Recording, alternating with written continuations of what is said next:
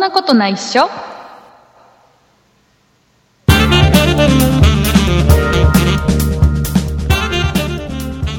そんなことないっしょ第307回でございますお送りいたしますのは竹内と畑中ですよろしくお願いしますよろしくお願いします畑中さん大変です、はいどうしましたえー、そんなプロジェクトがはい危機でございますえ聞き大変なことになってますそんなプロジェクトが なんかありましたっけえーっとねうんなんかありましたっけって言われちゃったところでちょっとあのショックなんだけど、うんうん、あのそんなプロジェクトはポッドキャストを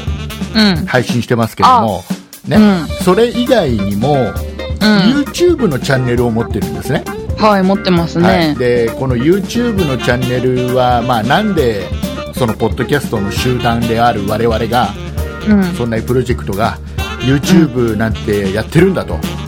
実は YouTuber 目指してるとか目指して はないえっといろいろねあはの一つはいろんなところで番組聞いてほしいなって思ってるのが一ついと、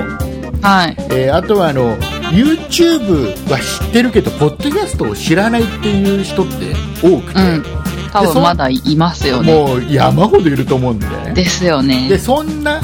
YouTube しか知らない人たちにポッドキャストってあるんだよ、面白いんだよって知ってほしいなってうんういんうのが一つと、とちょっとえーあとあのー我々、まあ普段はポッドキャストで喋ってますけどたまに YouTube でうんライブ配信をややってるんです実際ねねたまに最ね近やってないけどはい最近やってますよ いやああの私はやってない我々はやってないけどあ の我々のメンバーうの、んメンバーの誰か がそんそんな雑貨店の人たちは結構やってますいやそうですねほぼ毎週やっますねてますはいえーなのでね、まあ、そういったライブ配信ができたりするんでまあいろいろ、うんまあ、便利に使えるかなと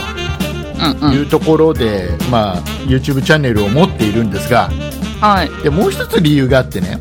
もう一つ大事な理由があの YouTube は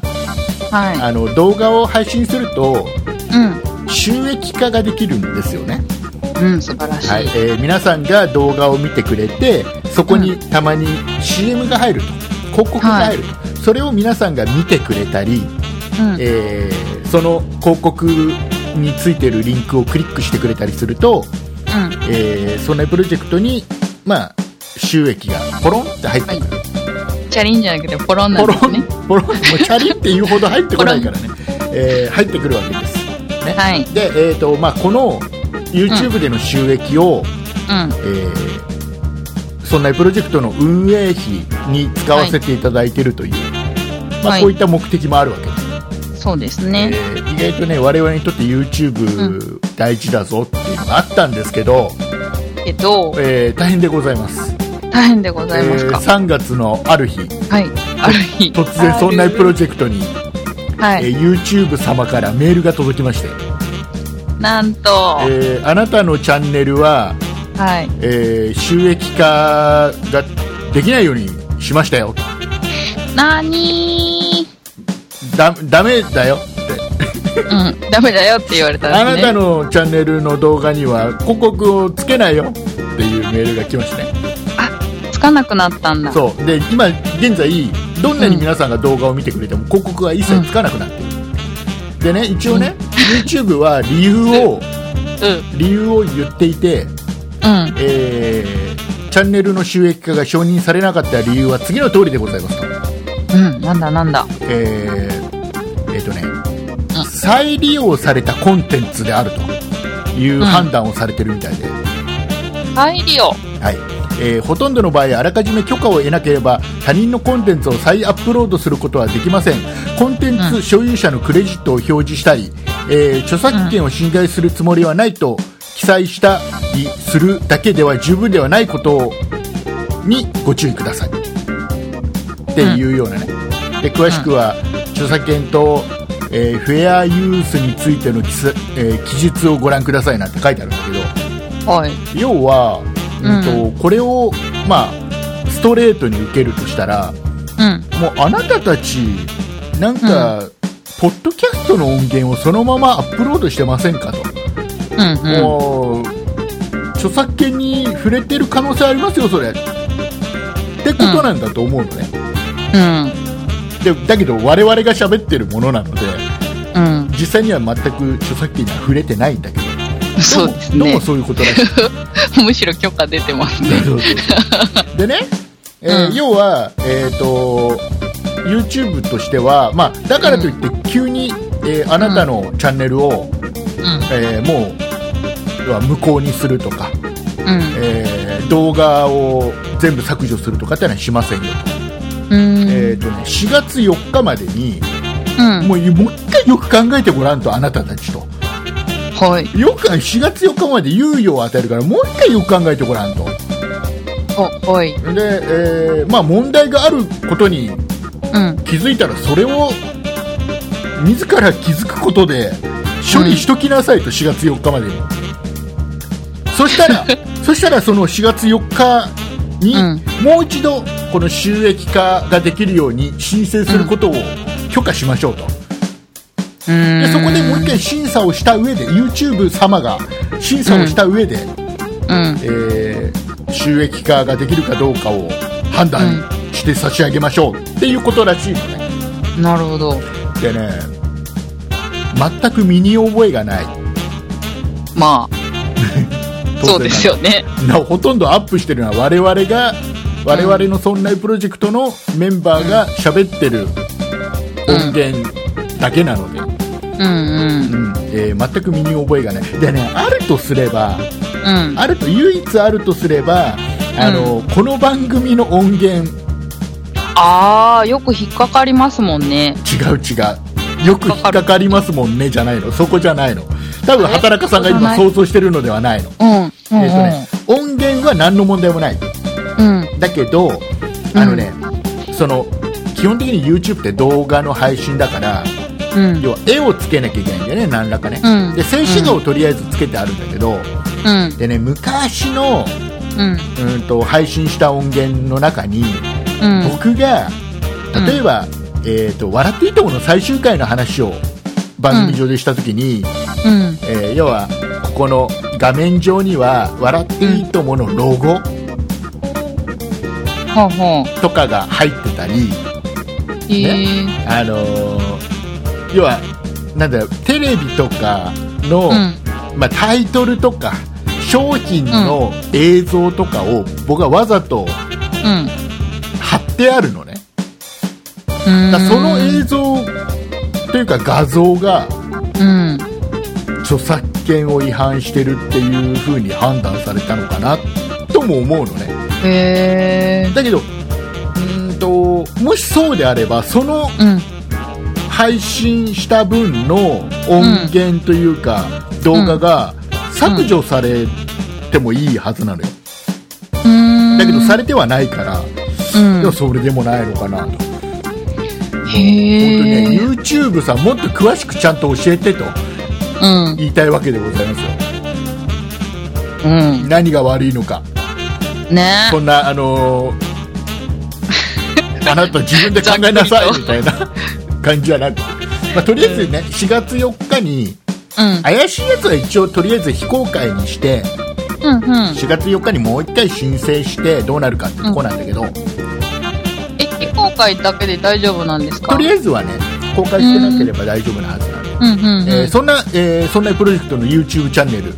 はい。今現在ね、2003人登録してくれてるんでチャンネル登録してくれてイるェんでイイェイ。はいえーなので、えー YouTube チャンネル、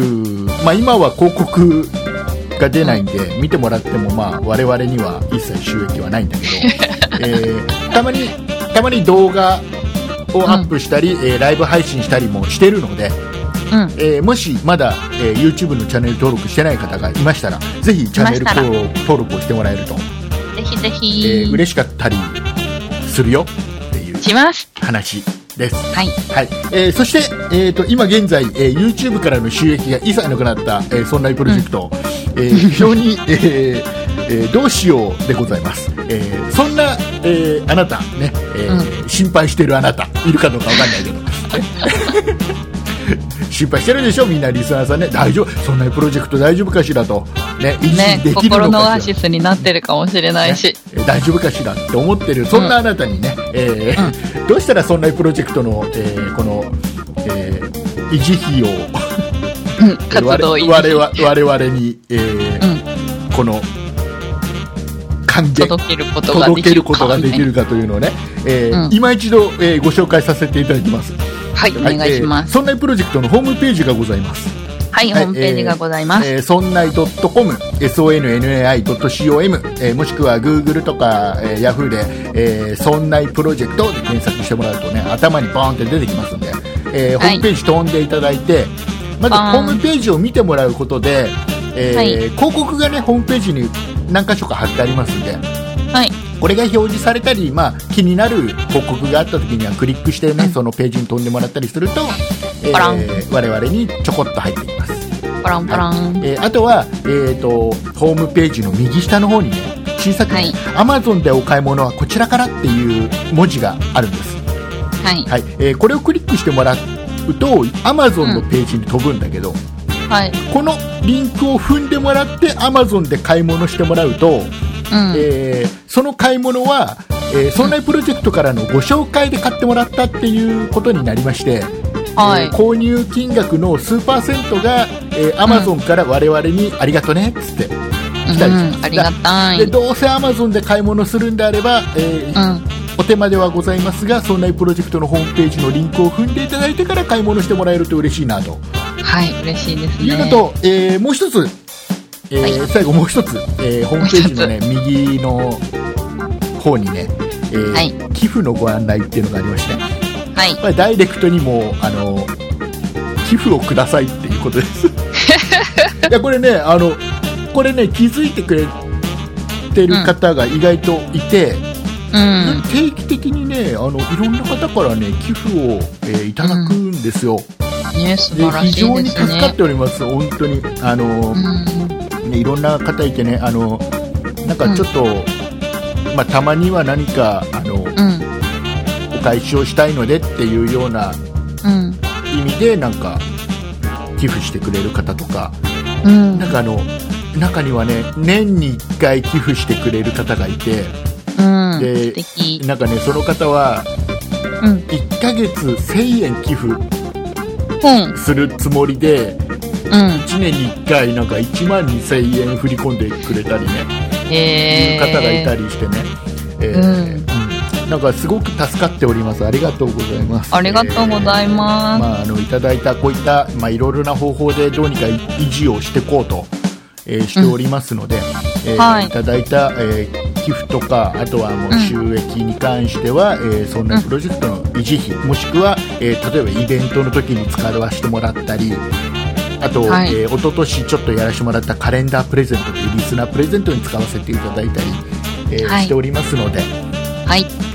ーよかったらご協力をお願いいたします。よろしくお願いしまはいえー大す。事なお話以上以上。でございます、えーオープニングが長くなっちゃったけどはい。どうしようかもうちょっと話すそれともとりあえず本編に行くどうするうん、い、い行きましょう。はい、えーでは、えーオープニング最後はですね畑中さんによります、えー今週、えー先週お休みだった先週の2週間の間に、えー我々にメールをくれた優しいリスナーさんのお名前をですね、えーご紹介していただくという感じになっておるんですがはい。これね、あれですよ、もう寄付も嬉しいんですけど、うん、メールが一番我々嬉しいんでね、嬉しいぜです。ひねあの、メールいただけると嬉しいです。では、田中さんの方からはい。紹介してもらっちゃいましょう。はい、ご紹介いたします。先週、今週、えーメールを送ってくださった方々は、暦大好きさん、ときまごさん、鉄っぴドゥさん、クジラさん、ソニカルさん、へそ曲がりしょうちゃんさん、ワンブーさん、さんさんさん太陽がさんさんさん、ママウサギさん、名誉ホワイトさん、パックスケの父さんからでした。ありがとうございました。ありがとうございます。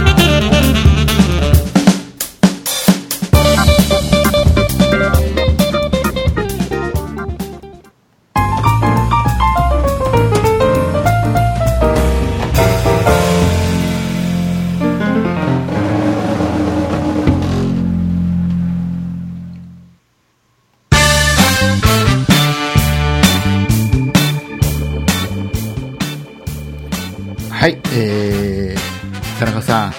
はい。えーもうね、困りました。うん。どうしたんですもうか竹内さんは困りました。困りましたかもうね、いい加減にしてと、はい。アップルさん、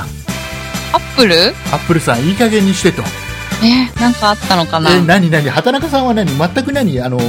こ の、インターネットとかをやらない生活をされているの最近ちょっといろんなものを遮断してます。ああ、そうなんだ。遮断をするタイプの生活をしているわけだ。えっと、あの、ね、うん。あの、これいつだ今日、今日は何日今日19。 19日に今収録してますけどもはい。 19日に収録して19日に配信しようとしてるという、やばい。20日になっちゃうかも。はい、20日っていうのは20日って言え大人なんだ から、はい。えーでねはい。これだから18日だったかな、うん。えーアップルが突然ホームページを更新しまして、はえー iPad mini い。うん。と iPad Air のうん。最新モデルを発表おー。発売あれはい。もうね iPad mini なんかさもう、うん。 4年ぐらい変わってなかったんだよ確か、うーん。えーそれはもうあれですよもう最新になりましたよとりあえずね新しいどのう、でどもうしたのかしら。で iPad Air に至ってはうん。一体一旦なくなったんじゃなかった っけっていう復活しちゃったっていう感じのねうん。でねなんで出てきたんだろでねまあ、うんまあまあまああの注目すべきはやっぱ iPad mini なわけですよう。うん。ね7.9インチ、うん。えー片手でうん。とりあえず手片手でわわしづかみにできるギリの大きさですよ、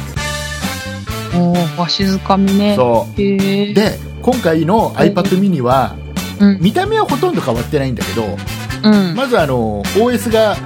まあうん最新そうでしょうのものになりね。ましたと、うんうんえ。ーまあ最新最新で最新か、まあ、最新のものになり ましたとで、えー、とさらには Apple Pencil が使えるようになりましたとイエーイペンシル。だから7.9インチのねうん。この手頃な大きさのうん。 iPad でうん。ペンが使える手書きができるっていうのはうん。ちょっと嬉しいえー、でもなんあかのね、字書けんのかななあのんねかこ。れはやっぱりあのあれですよあの絵を描くというよりはうん。メモ用だよね、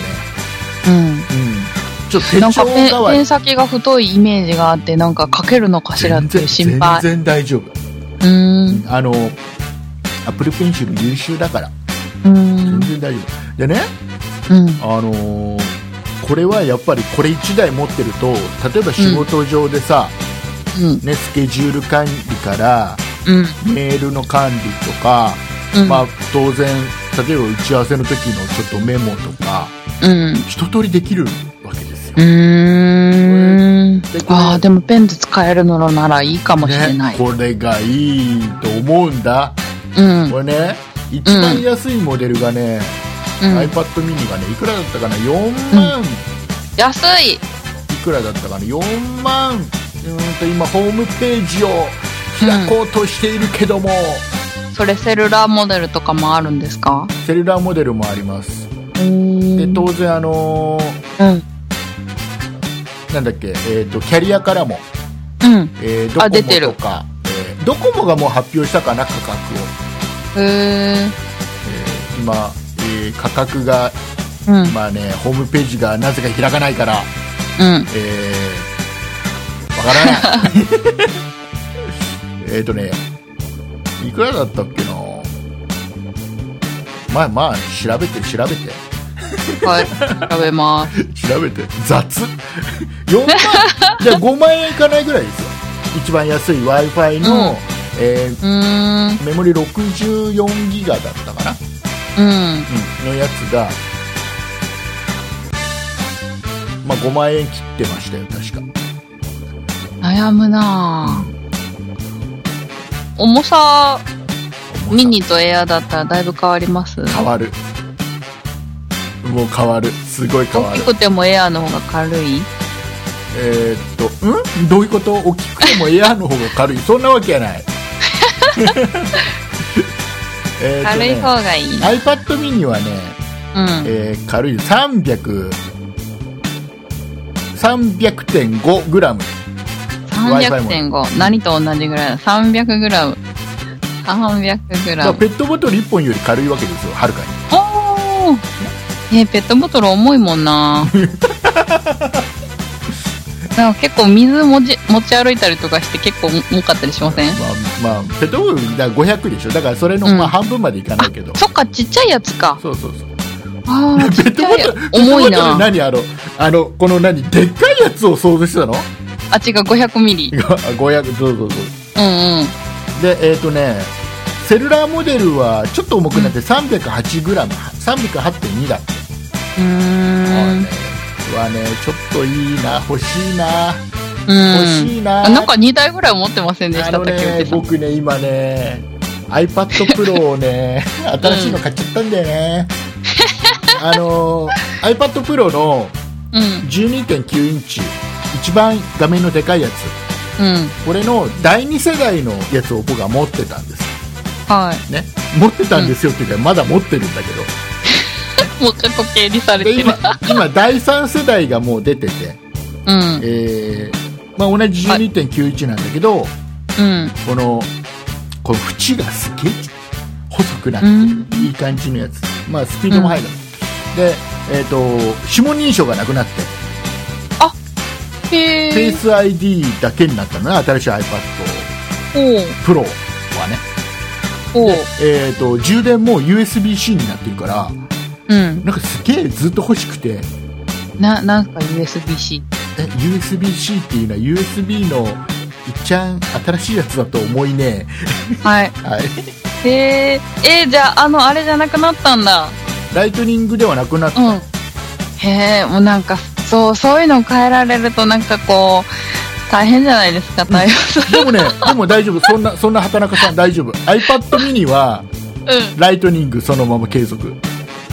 えライトニングケーブルのまま iPad 何 mini がですか iPad mini は ああミニはねミニは大丈あ大丈夫なのかどうなのか で指紋認証もそのまま、あうんうーんでその代わりフェイス ID とかは対応してないだあのね見た目というかボディはね昔のまんまなの、だからそこら辺はあの、うんあまりお金かけなかったんだろうね、うーん中身だけちょっと最新にしましたよ、みたいな感じのうーんえーまあ、細かくはあのいっぱいいろんなところで、ね記事が今もう乗っかってますからうん見てくださいとりあえず今ねすげえ iPad mini が欲しい であのねだけどえか買って何に使うんですかだから買ったところで何使うのっていうところでははっきり答えは出せないんだけど、なんていうのかなこれってえっ、とね物欲っていうの かな持ってることに意義があるうんうんねわかるわかるなんとなくね絶対絶対持ってても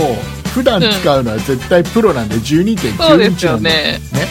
なぜならなんで12.9インチを僕が絶対使うかっていうと、うんあ私知ってる知ってるどうぞどうぞゲームでしょ違う違うあれまあまあ当然ね PUBG モバイルをねうんやるにはやっぱ画面がでかい方が有利なので、うんうん PUBG もモバイルも当然やるんだけどそれより何より、えーうん竹内さん、えー47歳なので老眼ですおもうねあおの相当老眼ですへえなので、えー、と iPad mini を買ってしまった場合いうんうんちいち多分ね、うん拡大しないと多分読めないと思うんだよね 文字がねえー、そうなんだなので iPad mini はねあの何に使うんだろうね買って意えい意味ない味ない多分使わないだろうなでもなんか欲しいんだよねなんかねへうんちょっとねえあいアップルずるいよちょっとずるいわーあじゃあんそれ竹内さん買って私半額で買い取るとか意味を意味わかんない意味わかんない意味わかんない全然意味がわからないどういうことだったら本当に真面目な話あのあうんうんあれですよ iPad Pro の12.9インチの第2世代のを使ってほしいかなえだってでかいし重いでしょでかいでかいよでかいことはいいことじゃないか何言ってるの何ちょっと若い私は若いからみたいな違う違ねう。画面が小さくても全然平気よみたいな私には違う違う私に力がないは葉から月ルーペなんかいらないのよって言いたいんだろうど うせ、えーでね誰か、誰かリスナーさんで僕の iPadPro の第2世代買わない えっとね一応ねセルラーモデルで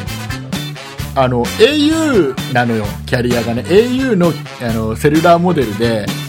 えーとねとメモリがねモデル512ギガでっ512。かいよでっかいよ多分第2世代の時一番でかかったやつだからうんうん。誰か買わないかなでただただし、うんとはい au のセルラーモデルなんで、ううんん。となんだろうな SIM 挿して使うことはあまり考えない方がいいかもしれないね、どういうことですかえー、と要は au の SIM しか刺さらないかあら、うん、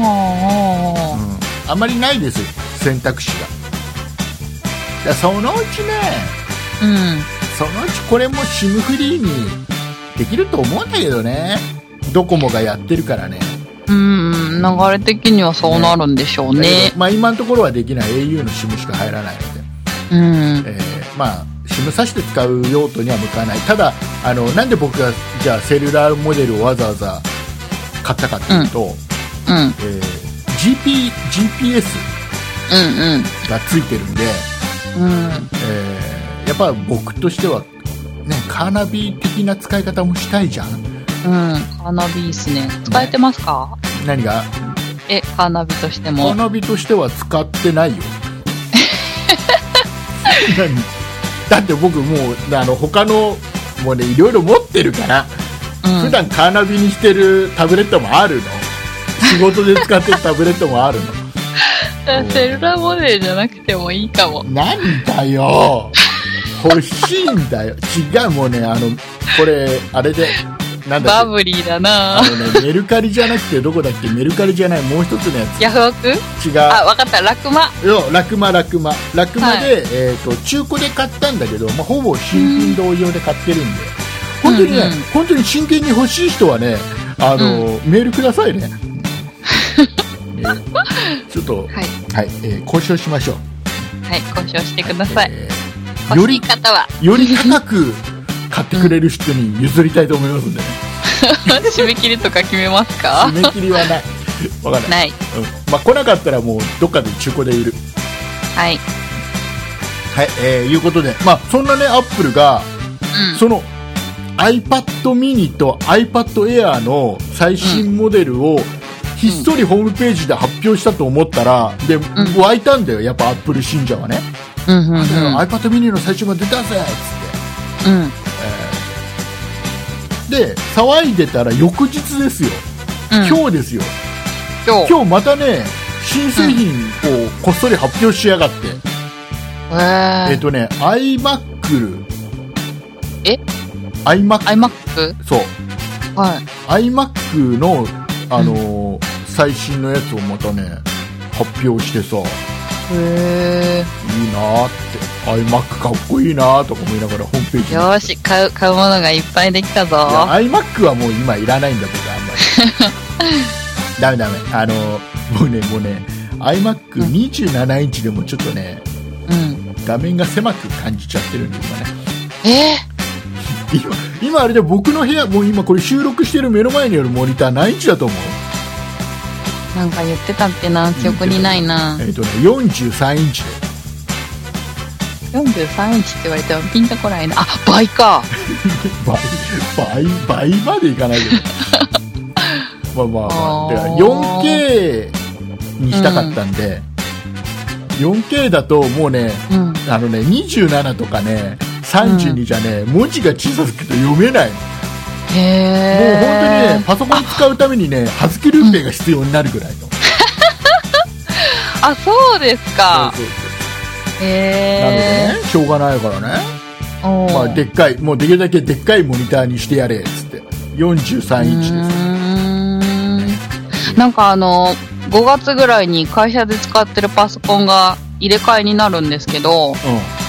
あの、デスクトップ使ってるんですけど、今度 A4 サイズのうんノートパソコンになるんですって。ほうほうほうほうえー画面がちっちゃくなるから嫌だなと思って。あーうんで、モニターもつけれますよって言って、なんか邪魔だからいいかと思ったけど、あった方が良さそうかなと思って、申請するの忘れて帰ってきたと思って。ーんいや僕だったらノートパソコン使っちゃうなああのー。えね、うん。どうだろう僕は今 ぼ僕ねうん。あのね会社にね自分の机の上に置いてあるねモニターねうん。僕の自分のやつなの持ち込み持ち込みなの持ち込みで今32インチのモニターをボンって置いてあるのね、でかくないですかでかいよですよね。でかいけどうあの快適で、うんあのパソコンじゃあどうしてるのってん。う。いうん話です、パソコンは会社から僕は支給されてないのねで自前のあの、うマイクロソフトのサーフェスプロをうん。僕はもう毎日自分のノートパソコンというかタブレットパソコうん。うん。ンを持ってって会社でモニターつないで、でっかい画面でキーボードもちゃんと、ね、でかいやつにしてガチャガチャってやって、で、うんえー、と会社出かける時にはもうモニターからサーフェスプロを外してそれもカバンに突っ込んでうん。出かけるっていう、へもうだー大丈夫なんですか何が何が大え丈ー夫ってと、どういうこと えどういうこと何が大丈夫ですかいや、なんか、 機密とか。ああ要はあの会社のうん。情報があっそうそうそてう。大丈夫ゃじゃねだっていいっつうんだもん、ん。へうちの社長がいい。いって言うからうんうんうん。いいんだ。そうそう一応許可を得た上で使ってるわあ、じゃあ大丈あ夫のねですね。許可を得ないとねなかなかね、会社にね32インチのモニター持ってけないよまあ確かに。目立つからそう こね。っこっそり持ってく大きさじゃないからねうん。すごいだってう僕ねうん。あれ僕の家にもともとあったモニターうん。うん。今ね会社にね、うん。えー4台あるえ ?4 台も使ってんでうすちかのちごなんかねうん。最初昔は17インチのさちょっとあの、もううちでは使わなくなったやつをうん。自分で使ってたのでうん。で隣に後輩が座ってて後輩がなんかちっちゃいなんか14インチぐらいの使ってるからじゃうんあうちにあの17インチもう一個転がってるから持ってきてやるよっつって持ってったので17インチ使ってて、うんでそのうち僕が32インチにしたでしょで17インチのやついらないからちょっとしまっといたのさ、会社にね、はいそのうちまあは持って帰るか捨てるかするかみたいいはい。な、ねえーしたらさ他のパソコンで使い始めちゃってさそれさうん。へえ。でいちゃっ21インたチんだのやつもなんかうん。ある会 社になんかなんかすげえなんか僕の私物で埋め尽くされてるね会社にへえ、いいですね。いいの着かな々と侵略。そうそうそう 何の何の侵略にもならないけどさあ、えーそんなそんなところではい、そんなところで。話を変えていきましょう、はえいっ、。と畑中さん春ですね春ですね春。ですね春らしいメールを読みたいですねあ、いいですえね。ーではですねパックスケの父さんからいただいたお便りをご紹介してください、はい、ご紹介します。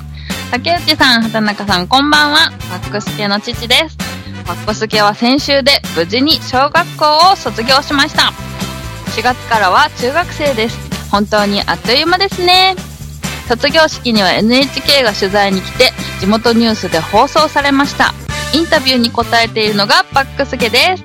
といただきました。はいありがとうございますありがとうございますえーとメールにはねあのーこの NHK のニュースのリンクが貼ってあって、うんうんうんそれを見ると、まあ、NHK のそのニュースの映像が見れるんだけど、おー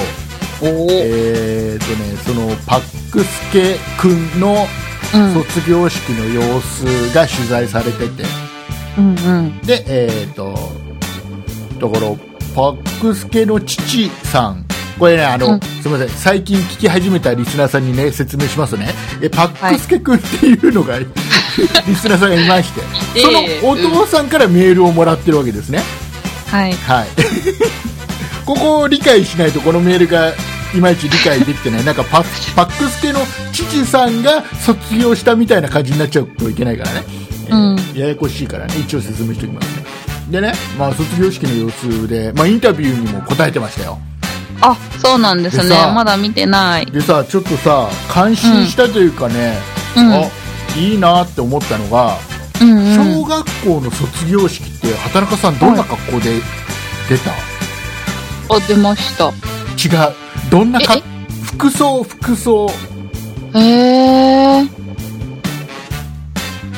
記憶にはないけど、まあ、きれいめな格好してたんじゃないですかね。だよねなんかね僕も普段着ないような、うんち。ょっと白いシャツに、うんなんかちょっとうんうん紺色のなんかみたいなうん。そんな感じちょっと小綺麗な感じのうん。服で出たりした記憶があるのね、うん。うん。今ねこれニュース映像見てびっくりした今のね小学校の卒業式ってうん。中学校の制服で出るんだねええええいやこれ逆にちょっと頭いいなと思ってあ、まあ確かに。だってさそんなさちょっと小綺麗なさ、服なんて卒業式の時しか着ないじゃんうん。多分その後着ることなんかないじゃんまずうん。だからさへえ。でもうあれでしょ中学入って中学の入学式は当然制服じゃんうん。そら小学校の卒業式の時にはもう制服なんかみんなもう出来上がってるわけだよほとんどの人がね出来上がってたかな出来上がってたと思うよだってあのん近くのさうんなんかあの洋服屋さんがさ各家庭を回ってさ、うん。全部は大きさ測って僕測られたもん、へえ。測られてでじゃあみんなおそろじゃない。いやみんなおそだからみんな おそろだよ制服だからあなに中学校何あーじゃああれかそっかそっか私立中学そとうかそうそ行うそうく子がいたら。そうその人だけあれなんだろうねお違う制服なんだろうね、よく見なかったけど、実際そうだったんじゃないかなうーん。でもね頭いいなと思った、ううんん。あの親としてはすごい楽だよね子供に着せるための洋服そうですね。経済的にも袴っていうのかなと思って、ちょっとドキドキしてたんですけど。中学校の制服だったのすごいびっくりしたへねえ。そっかそっか。ということでね今日あのあうちの地元も今日は、うえー、と小学校の卒業式だったみたいで、今日なんですね。残念なことにねちょっとねまだねうち。の近くはうん。桜がまだ咲いてないんだよ、うん。うん、できれば桜咲いてほしいよね卒業式にはねねねあと1週間あればあ、一週間で咲きますか。咲くんじゃないかなおー、楽しみだってう。ちの近くの公園だってあのちょうちんぶら下げ始めたもん本当ですそうあの無駄な無駄な作 業いないうちの近くの公園は桜は咲くけど花見なんかする人なんかいないんだから、いないんだ。いないのになんか知んないけどさうん。なんか提灯いっぱいぶら下げちゃってさ公園にさへえ。であの毎日あれ夜になると電気ついてさへ無駄え。な無駄な電気代とか思い ながら誰も見てないねはいえーまああのーあれですね卒業式だった方、えーもしくはそのご両親聞いてる方、えーいらっしゃると思いますね、えーはいおめでとうございますおめでとうございます。ということでございましてえっ、と、はいいいお話はそれぐらいではい、それぐらいで。えーっ、とね、もう今ちょっとね、日曜日がつまんなくなっちゃってさ、え、日曜日そう。あのえ、ね、休みがなくなったんですか違う違う、日曜日のね、夜にね、うん僕ね、うん毎週、えー楽しみにしてたドラマがございまして、日曜日はい、えーっ、とね、日本テレビでやってた3年 A 組、今から皆さんは人質あです。はいはい。見てた見てた見てない。え、見てなかったあれね、うん。面白いからとりあえず見ていいと思うよ。へえっ、えー。と、これ見てなない。んか演者さんがすごいあの大混乱っていう 噂を聞きましたけあどのね、そんなことない。結 構、あれだったよ。へえあの、悪くなかったよ。そあの、うなんだ内容的にも演技的にも僕は嫌いじゃない。でねー、へえ3年 A 組、えー今から皆さんは人質ですっていうことーうで、ん担任の先生が卒業式の10日前だったかな、かなんかに、えー突然自分のクラスの生徒を人質に取るんだよ何の人質なんですか人質に取る でじゃあ要はそその目的は何なんだっていうねところうがんストーリーなのね、うんそうそうそうでねあのそのクラスでえーとまあ、水泳部のエースだった女の子が自殺をするのよでそのえ自ーと殺事件が起こる前ですよね。そうそうそう自殺をした原因を、うんうんうえん。ー要ははっきりさせるというか、うん。えーさせるために先生は、うんえー自ら罪を犯してまでも、えー生徒を全員人質にとっうん。ていろいろやらかすっていううん。うん。ストーリーのねうん。でまあまあまああの途中まで見るとねもう大体オチは分かっちゃうので、うん。まああのーまあ、今から見る方もいるかもしれませんが、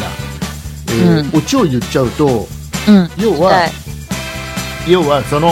えー、と水泳部のエースだった女の子が、うん。えーどうもフェイスフェイク動画うん。フェイク動画を作られてどうもドーピングをしているように見せかけるようなフェイク動画を作られてそれがネットで拡散されて、えークラスでもいじめに遭い、うん。えーなんか最終的には飛び降りて自殺をしてしまうっていううん。内容なんだけどで、うん結局オチとしては、うん。ね、オチを言っちゃうけどねオチを知っても多分このドラマ面白いから、オチとしてはあのー要はネットでうん。要はもう無関係な人たちが要はすごいその人を誹謗中傷うん。してしまうっていうのが原因なんだよとうん。要はあのこいつを殺したのはうん。おめえらだよというのを要はあの、まあ、あのツイッターのようなうん。アプリが画面の中であのドラマの中で出てくるんだけどねうん。でそこであの要はすごく誹謗中傷するような要はネットの住民たちに対しておめえらがいけねえんだっていうのがところまでがオチなんだけどねはい。で結局でもそれをそこまでやっても、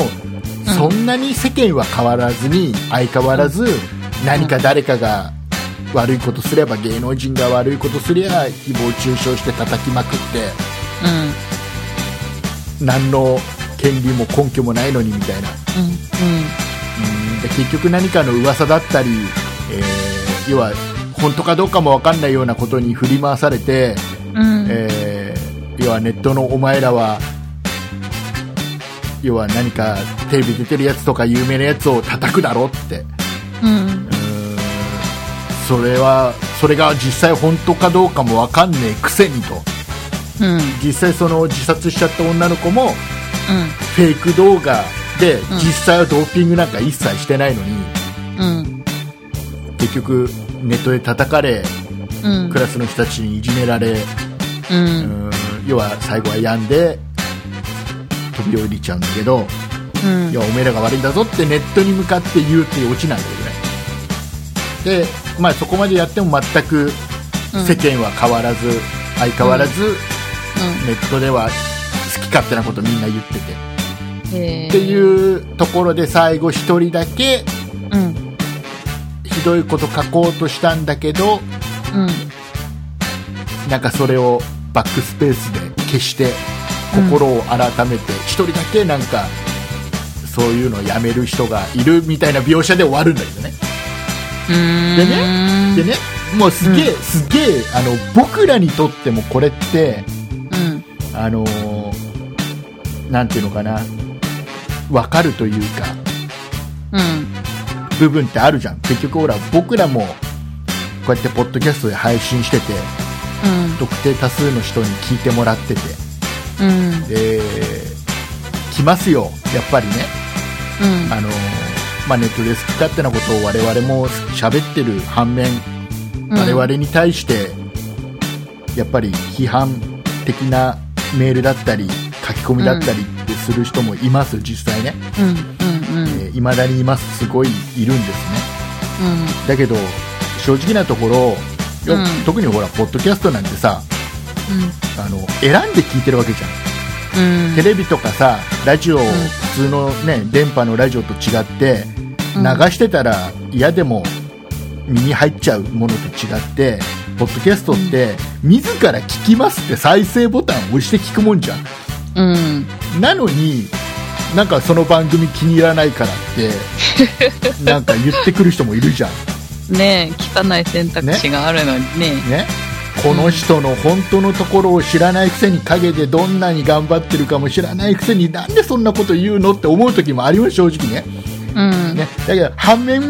まあ、でもそういった意見をくれるのはありがたいなうんというところもあってすごくねなんかこのドラマ見ながら自分たちも逆に、うん、と言われる立場な部分もあるし、うん逆に、うん、とポッドキャストで誰かを何か批判しちゃうこともあるなっていうなんか反省だったり、えーなんかすごく逆にあーなんかこういう気持ちもわかるなっていうなんかいろんな気持ちが僕の場合はねうんあの入り乱れながら見てたんですごい面白かっえー、なるほどたねねでまあ、いいドラマだったんだけどうんこのドラマだやっぱダメだなって思ったのが1個あってうん最終的にさうんネットの住民を批判するんだよこの主人公の先生はね、うんお前らのせいだとうんそれはいいさ、ねそれは一つあるでしょう理由としてね原因としてねだけど、うんそんなことより何よりもうんもっと週刊誌とかテレビのワイドショーとかはこのドラマ上では一切叩かないんだよね、うんうんこれがさすげえ気持ち悪くて さ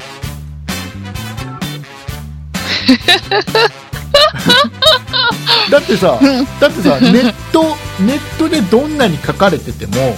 うん見なきゃいいじうゃんんだって見る見る選択をして見てるわけだからうんそこに誹謗中傷が自分のことが書いてあったらうんまあ、見ちゃった自分が悪いってあるけうど、んテレビとかってささっきも 言ったけどねあのそこら中で勝手についててその前のテレビが面白くて見ててさそのまま流れて、なんか、ね、次ワイドショーが始まって、うんそこでみたいなのあるわけじあるあゃんでるそのドラマ上でもテレビのワイドショーとかでもすげえ批判をしてたりする場面も出るのさだけへどーそこには一切この主人公は何も言わないんだよねまあ大人の事情ですね大人のじだ本当に大人の事情だと思うよええだからネットの人たちを叩くんだったら自分たちのことも叩かなきゃダメじゃんテレビのこうんと、ねうん雑誌も叩かなきゃダメじゃん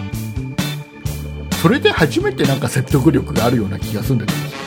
どなんかねダメダメそこダメだったなってなるほどそうでもねでもねちょっとうね、んあのね、ちょっと今週ね、すげえ、すげえいい言葉を僕は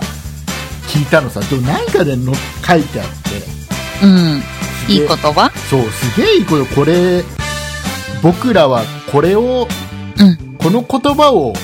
ちょっと胸にきちっと置いて、ポッドキャスト続けるといいんだろうなって思う言葉をね、えー、なんだろあのね、ううん大好きじゃないと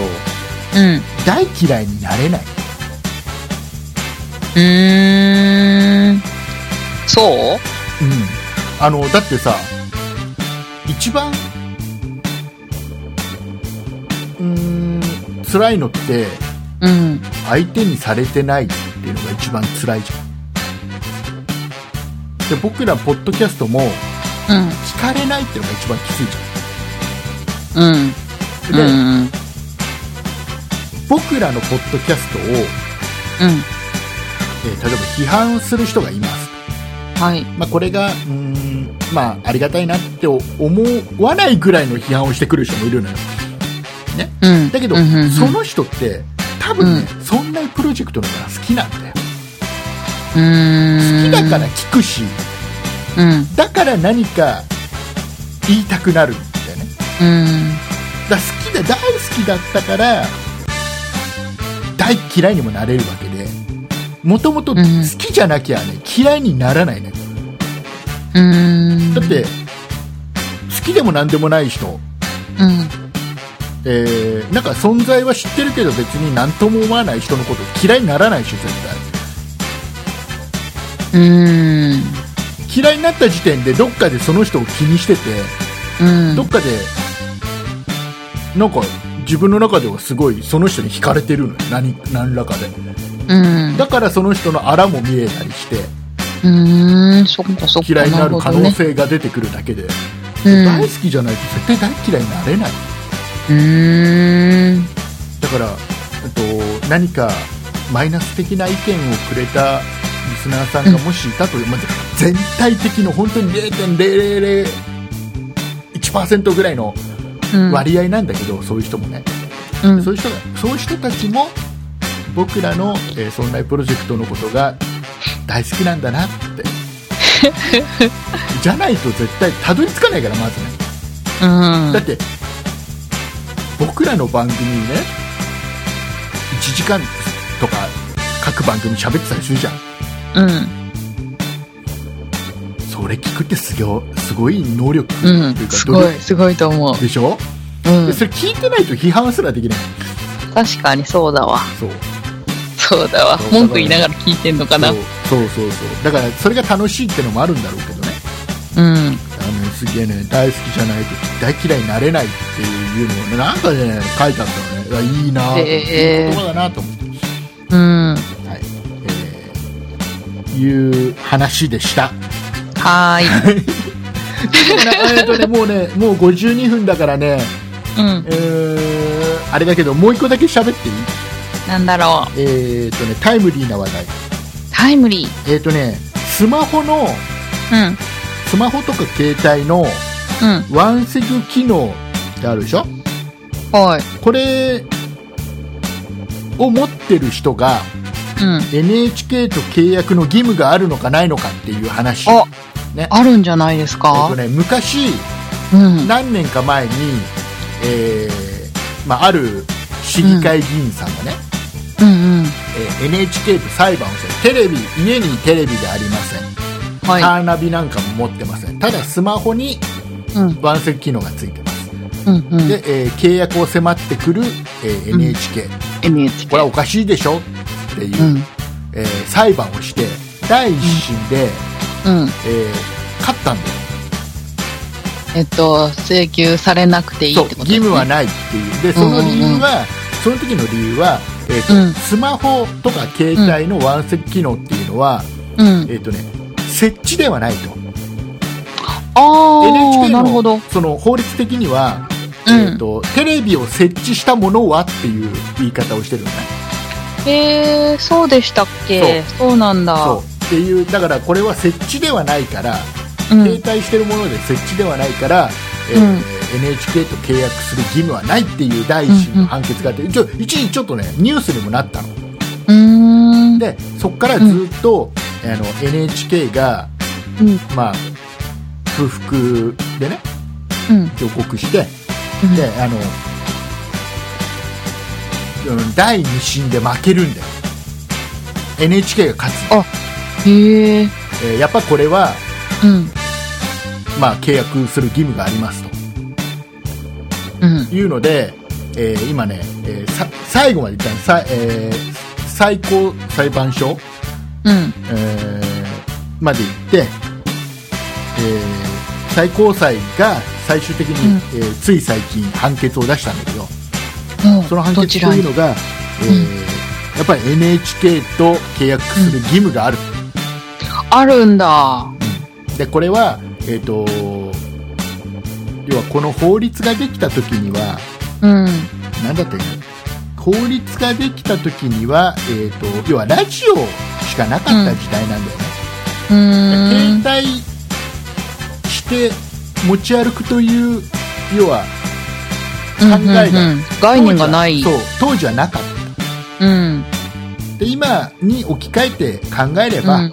えーうん持って歩こうがただ便利になって持って歩けるようになっただけである、えーまあ、持って歩いてて も設置という言葉はうん。そこまで解釈としては持って歩いてるものも、えーうん含んでいるんですよっていう判断で、へ最え。高裁は、えー NHK のうん。考え認めて NHK とワンセグしか持ってない人も契約する義務がありますってことになったの、でもこれはもう最高裁で決まっちゃったんで、うん。これはもうこれ以上争うことができうず、ん。えー今後は NHK は多分あの例えばねあの、うんこれから4月になってさ東京に大学入りました東京で一人暮らしです、ねうんえーもう今なんかテレビなんか見ないからいいやなんていう若い人が、えーテレビ家にないです車なんか持ってないですただスマホにちょっとワンセグついてるなんていう人もうん契約を迫られるわけです、まあ、恐ろしい。この最高裁でこういう判決が出たんですよっていう脅し文句でね、うんうんっていうことになったのねうん。うん。まあこれはもうあとはもう皆さんの判断ですよねうえー契約する義務は法律上ありますけど、ん。うん。えー罰則はないですかはい。ら契約をしなかったからといって何か罰則があるかっていうのはないですかうら、でーえーん。契約をしたとしても法律上、契約した人が絶対支払いなさいお金を支払いなさいという法律はないですからうん。これはあの別の裁判になりますからね契約しちゃった後に支払いが滞った人に関しては、うん。えー、と個別でまた別の裁判になって支払ってくださいっていううん。滞ってますよっていう裁判を NHK が一人一人にしてからにうん。うーん。あ、で、多いからできないってこと多いから全部はなかなか難しいうん。感じで、えーまあ、あとはね契約するかしないか払うか払わないかは皆さんの判断っていうところだと思うんですけど、うん。えっ、とねこの僕スマホのけ、えっとスマホとか携帯電話のワンセグってうん。もうこれね僕非常用だと思うのね以上よ。要はほう、うん、とこれで普段からうんテレビを楽しんでる人ってほぼほぼいないと思うんだよ、うん。ね、で多分。ぜ、うんいるとしたら例えば何かあのちょっと大きなイベント例えばサッカーとかさうん。野球とかどうしても、あのその場で見たい出先でもどうしてもちょこっと見たい時に見る人はいるかもしれないけどうん。なんかどうしても何かテレビをこれもう家に来たらもうワンセグの画質でテレビ見ながら食事しますなんていう人あんまりいない気がするのねうん。でじゃあなんでそれついてるかというとどちらかというと何か例えば震災とか起きた時にうん。そういう時に情報を取るのに、うん。まあ、ラジオもいいけどテレビもワンセグがスマホについてれば情報が得られるじゃん、でうんちょっと安心よねって普段使わないけどワンセグ機能ついてると何か非常時に、例えば、あの何で携帯電話の電波が止まっちゃっててもうん。ワンセグ機能だったら受信ができるから、うん。まあ、ちょっとプラスアルファ安心よねぐらいなものな気がするの実際はうん。ねそうするとあのーなんだろうなそういった観点からいくともう別に受信料払わなくていいような気がするんだよね僕はねうん。なんか最高裁で出ちゃったから、うんね認めちゃったからさうん。もう払わなきゃいけないんだろう契約しなきゃいけない払わなきゃいけない契約をしなければいけないんだろうけど ねあくまでも契約をしなければいけないんだろうけどうん。なんか契約もしなくていいような気がするんだよねなんかうん。しなくていいと思う。でむしろさ逆にさ国はさ、あのー要は個人で持ってる全てのスマホにワンセグ機能をうん。紐付けるぐらいのことをやってもいい気がする俺え、どういうこといや全緊急用にってこじゃあもうとな全員が持ってれば何かあった時にうん見。れるじゃん、まあインターネット繋がらなくてもワンセグはとりあえず見れるじゃんバッテリーさえあればうん。だからそれなんか絶対非常時に役立つとは思うんだよ、うん。うん、だからもうむしろもうそれ義務付けるぐらいにしてお金いらないからと 払わなくても契約なんかしなくていいからワンセグつけなさいぐらいなことを言ってもまあ極端な話だようんうん。うそれぐらいな気がするんだよねーん。なのでね、あのこれからあの、うん4月以降っていうかもうもうあれか大学行くで一人暮らしなんていう人はもうそろそろ引っ越ししてんのかね、ねねえ、今大変ですよ。そうですよだからもうトラックが捕まらなくて。ああそっか引っ越しシーズンだ、そうそうだそかうらあ。のあシーズンとあとあのーレオパレスの問題で、ああレオパレスの、うん。あのと数、ヤマトさんがうん手引いたとか。ああいろんなのがあってねそうそうだかそう。ら今 NHK は 稼ぎ時 NHK の集金にとっては、うちも来るかな。だ来る可能性高いですよこれはこれをネタに来る可能性はいや今さ、マジっすか。今さだから集金人が回ることがさもうさえ、あれ集金なんですか集金人と言ってるよまあ契約を取りに来るんだけどね、え契約を取りに来るだけなんだけど要は結局引き落としだからもう今ほとんどうー引き落としん。させられちゃうカード登録してくださいとかさうん。引き落としの手続きしてくださいというのをやるからその場でしうんお金は、ね払わないだろうけど、まえあ、集ー。金人ってよく言ってるよね、まあほうほうまあ稼ぎ時ですよ今はね、えーであれもねあれだよあの今その一軒一軒回ってさうん。やってるなんて NHK ぐらいじゃんまあ、そうでしょうでな。しょあんなものにお金使ってさうん。えー受信料高くなってると思うとちょっと納得できないよねそういうことそりゃそうだよだってさ人をあんだけさ各家庭に回らせてさ契約して契約してくださいってしかもえーでも、で代理店じゃないんですかああいだうの代理店にお金を払ってるのは NHK だかうん、まあ、あれ、不愛じゃないんですか らだから歩合だろうがなんだろうがうん。お金はそこから受信料から来てるわけだか。そっか。あ、で、回収されないから、上がっていくってことからそうだからあれねあんなのなくしたら安くなる気がするんだけどねうーん。まあいいや、そんな、そんなところです。 はい、あとは、はいあとはないかな。もう、もう、もう、今週喋りたいこと以上です。以上です。はい、1時間過ぎたので、急いでエンディングいきます。はーい。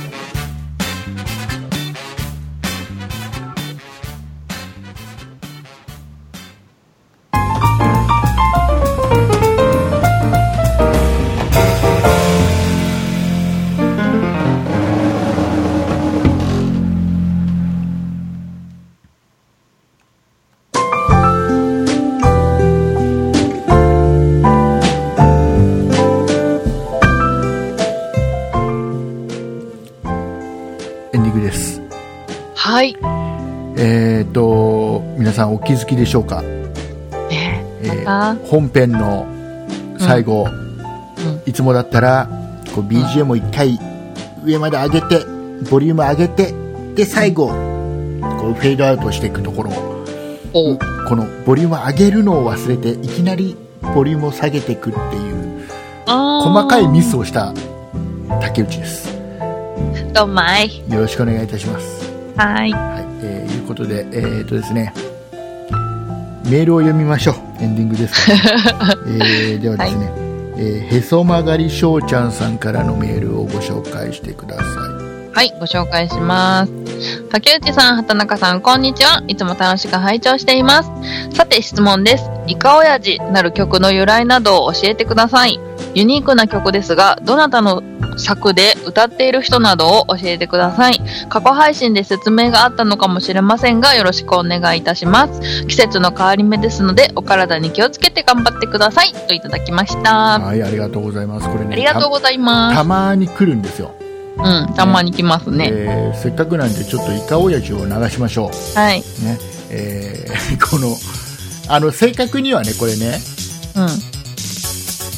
イカオヤジというタイトルではなくて、あ、違うんだ。正確なタイトルがございますよ、これ。はい、何ですえーえー好きですかイカオヤジのテーマっていうのがね、正しいタイトルです。好きですか好きですか親父のテーマ好きですかイカオヤジのテーマ。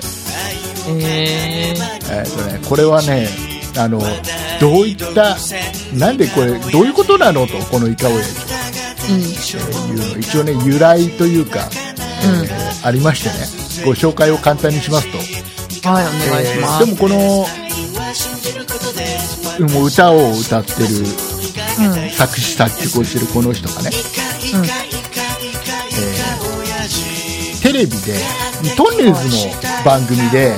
イカオヤジっていう人が出てきて、うーん、うん、えうん。ーなんかどうもそれは普通の素人のおじさんらしいんですけど、え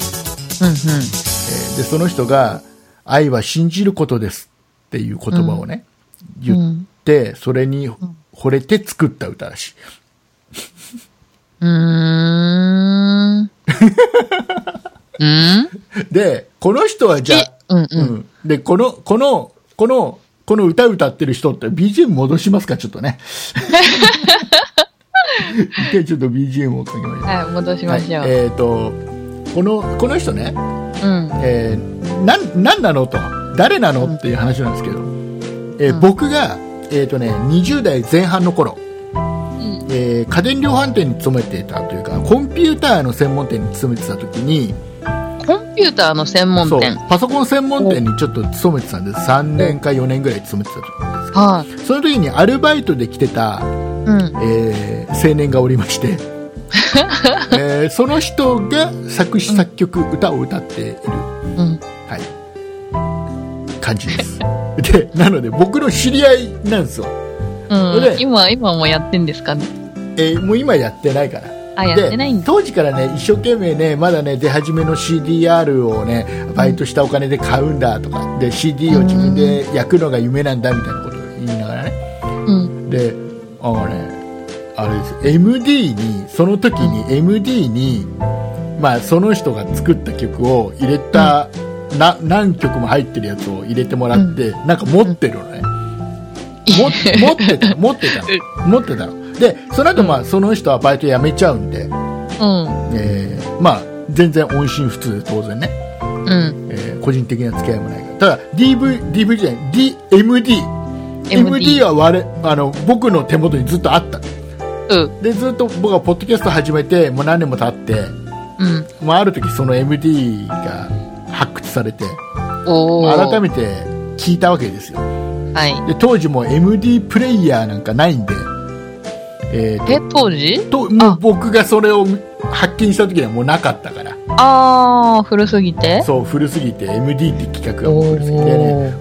ううちの姉ちゃんの娘うん。うん。がうちのめ僕の姪っ子が、まあ、ちょっと昔買った MD プレイヤー持ってたからそれ借りてうん。うんでそれを聞いてあー懐かしいなーなんつってうーん。ででそれをパソコンに取り込んでうん。イカオヤジをうん。ちょっと番組で流したこのねあー。しポたッドらキャストで。ただちょっと、まあ面白がってくれて、へでえ。ただ僕これを今僕の当時の知り合いなんだけど、これを作った人の連絡先がわからないんだというあら、話をしたらまあこれね、ポッドキャストすげえなって思うんだけど、うんうんリスナーさんがうんその人がうん。作ってるホームページを発見してく れてすごい。情報をくれてうん。で、まあ、ずっと更新されてない昔作ったホームページみたいだったんだけど、うーん。あるんだ。見つけて。うん。で僕がそこからメールアドレスも分かったのでメールして本人に正式に許可を得たっていうね、うーん。そういう流れで今でもエンディングで使わせてもらってるうん。す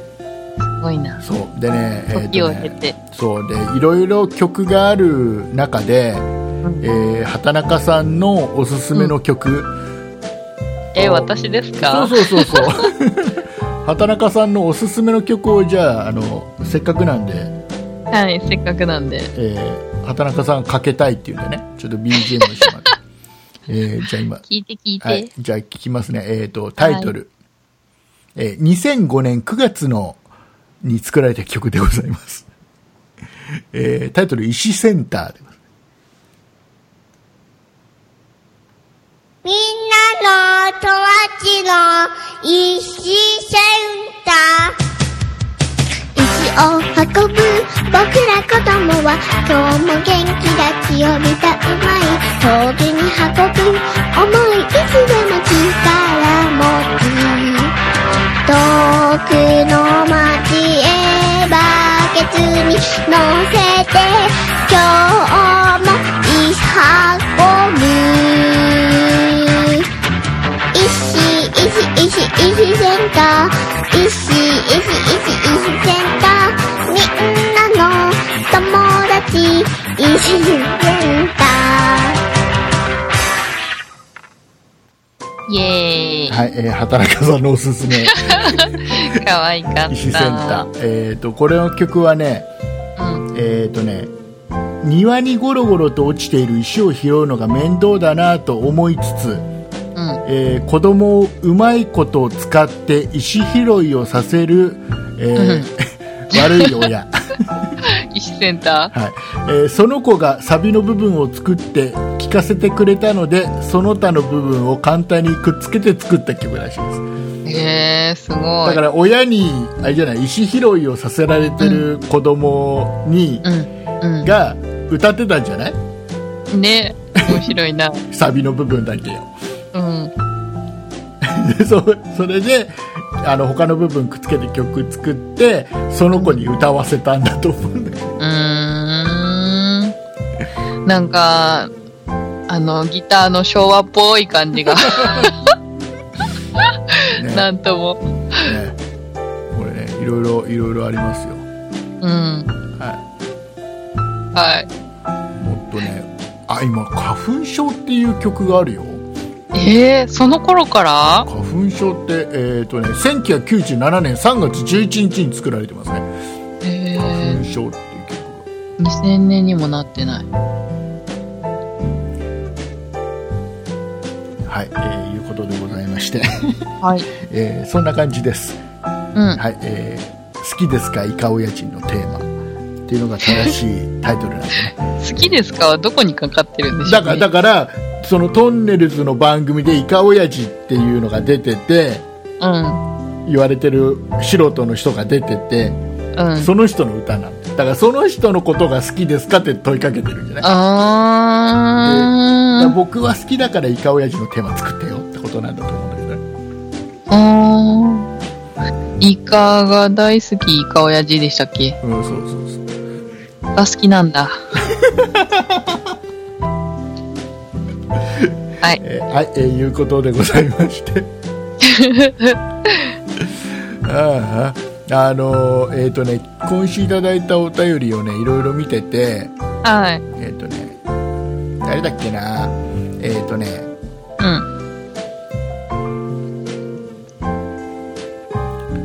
あそう名誉ホワイトさんがね、はい。えーメールをくれてるんですけど、はいその中でね、うん。えーピエール滝さんはなんか非常に残念ですうん残念っていう風に書いてくれてるんですけうど、んうん。えーピエール滝さんがねうん。使っちゃったじゃうんん。あれ20代の頃からヘロインをやっててあ、なんかそんな噂聞きましたねそうそうそう。そう噂っていうか。でニュースまあ、芸能人うん。近くにいる人たちの、えーまあ、話をテレビとかラジオとかで聞く限りこのピエール滝さんっていう人はすごく気を使ういい人で、んもうとにかく人がいいと、そんそんなことやってるとは思えなかったって言ってるんですうわ。んほとんどの人がだから俺悪いように言う人がほとんどいないんじゃないかなっていうぐらい、うん。え、でもなんかヤフーニュースでねう、んあのーなんだっけ、何を考えてるかわからない、怖いみたいなことをタイトルになってるのありましたよ。読んでないですけあど。のーなんだろうなもともとなんだろうな、えー要は電気グルーヴっていううん、ねあの、要は音楽活動もしてるうん、うん、うそれはんちょ。っとあのねその音楽活動してる時には結構はっちゃけたりしてるんうだよ、ん、だからそれあるんだけどそういう面もあるんだけどうん、でもなんかとにかく普段はすごくだからあの演技もうん。すごいいいしみたいな、うんすごいなんかすごい評価が高いんだよねでさ、うん。ちょっと思っちゃったんだけどさこはい。ういろいろあんまり言っちゃうと問題かもしれないけどさ、うん、 20代前半からそのやってたんでしょコカインかヘロコカインうん。コカインをやってるさっき僕コカインって言った、ヘロインって言ってないえ、コカインってコ言っカたインんじゃないかな。コカインコカインコカインをやってて、ねうん、えー要は20代前半前20代からコカインをやってて今うん51歳でしうょん、ね2 3 0年うん、やっててうで周りは全然気づかない、ん。すごいね、それもでね。見た目もうん、特にそういったなんていうのやってるような痕跡が全くなかったっていうのね、へえ。でってことはさうん、コカインって意外と安全なんじゃねっていう証明しちゃった感じがしてさおー、逆説的に。あの要はこれもしか例えば覚醒剤だったらうん、うん、うん。そんな20年も30年も続けたらもう見た目からわかるでしょ完全うんに、うんうんうん多分知らないけど下手したらもう体ボロボロなのは間違いないじゃん、うんに比べるとなんかななんだろうあのそこまで周りがさ本当にさあんまうりんそういう全然気づかなかったっていうぐらいだったら、う下手になんかすげすげごめんねもう誤解を恐れずに本音を言っちゃうとん横にコカインやってる人がいてうんで反対隣にタバコ吸ってる人がいたらうん僕タバコ吸ってるやつの方が迷惑だなうん法律はうんタバコ吸ってる人が正しいんだよ正しいのコカインコカインやってる人はダメなんだよ当然ね、うん法律上ね、うんもう法治国家だからうんタバコは別に法であれしてるわけじゃないからうんね、えーいいんだけどうんタバコは全然正しい別に悪くない、ね、犯罪ではないコカインは犯罪ですね、えーだけだけど両隣にいたら僕はタバコの方が迷惑だなうんっていう気がする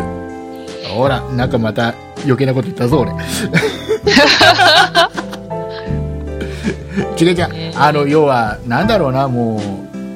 もうタバコとかもさうん要は結局ほらタバコだって依存するわけじゃんうんね、で周りにその害のあるタバコの煙とかうん振りまくわけじゃん、うんあれこそ違法にしちゃっていいような気がするすっげえうんなんかいろんなところでいいと思う怒られそうだけどね、うんはい、えー、じゃあそんな、そんな、なんか余計なこと言った竹内さんではありますが、今から、えー私、えー、1、2分反省したいと思いますので、その間に畑中さんに告知をしてもらい たいとそういうことか。はい、じゃあ告知します。こんなことないっしょでは皆さんからのご意見、ご感想などメールをお待ちしています。メールアドレスはそんないアットマーク 0438.jp sonnai アットマーク数字で 0438.jp です。そんないと名の付く番組は他にも、そんない理科の時間 B、そんない美術の時間、そんない雑貨店と3番組ありまして、そんないプロジェクトというグループでお送りしています。そんないプロジェクトにはホームページもありまして、そこから今配信中の番組や過去に配信していた番組を聞くことができます。ブログもやってますので読んでみてください。URL はそんない .com、sonnai.com となっています。また Twitter や YouTube もやっていますので、そちらをそんな IP で検索してみてください。以上です。はい、えー、反省しましたはい、できましたか余計なことは言うもんじゃないですもうダメだね僕はね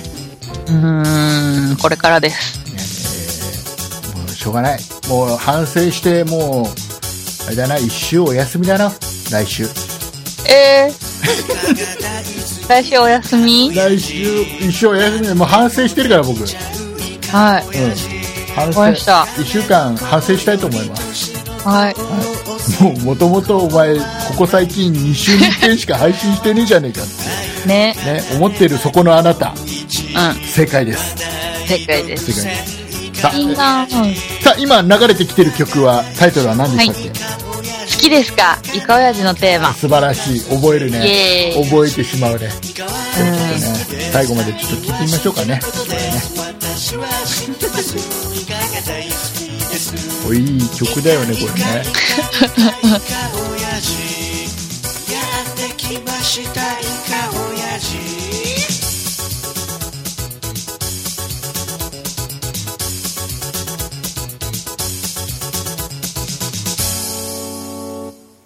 はい、えー、イカオヤジを聞いていただきました。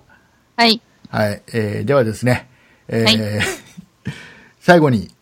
おとなしで。おとなしで、ではなくて、はいえー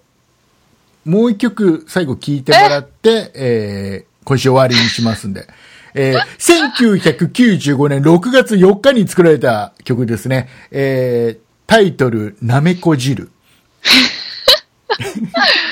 はい、えー、これはね、えーうん。なんかね、えーなんだっけな、友達がなめこ汁がうんぬ腹を、なんかそんな曲、な、聞聞いてみる何とお腹下したいいと思いますよ。ということでございまして、えー最後、なめこ汁を聞いてください。はい。では、えーお送りいたしましたのは竹内と、畑中でした。ありがとうございましたあ。りがとうございます。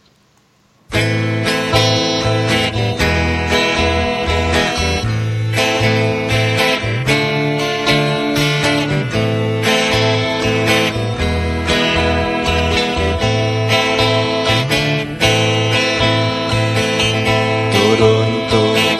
るっとなめこ汁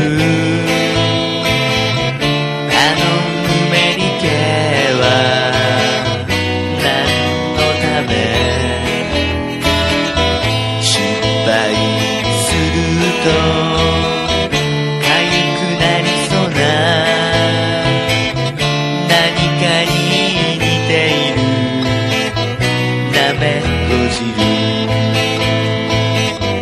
ったいなくても構わないぬめり気だけがなめこの証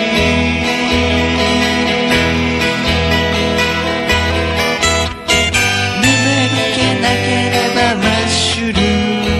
なめこで気にした俺の夏ぬめりけなければマッシュルなめこで気にした俺の夏ゴリッとウルッとなめこ汁あの歯触りは何のため想像すると硬くなりそうな何かに似ているなめこ汁なくてもうまい味噌汁にぬめたなめこをなぜいらる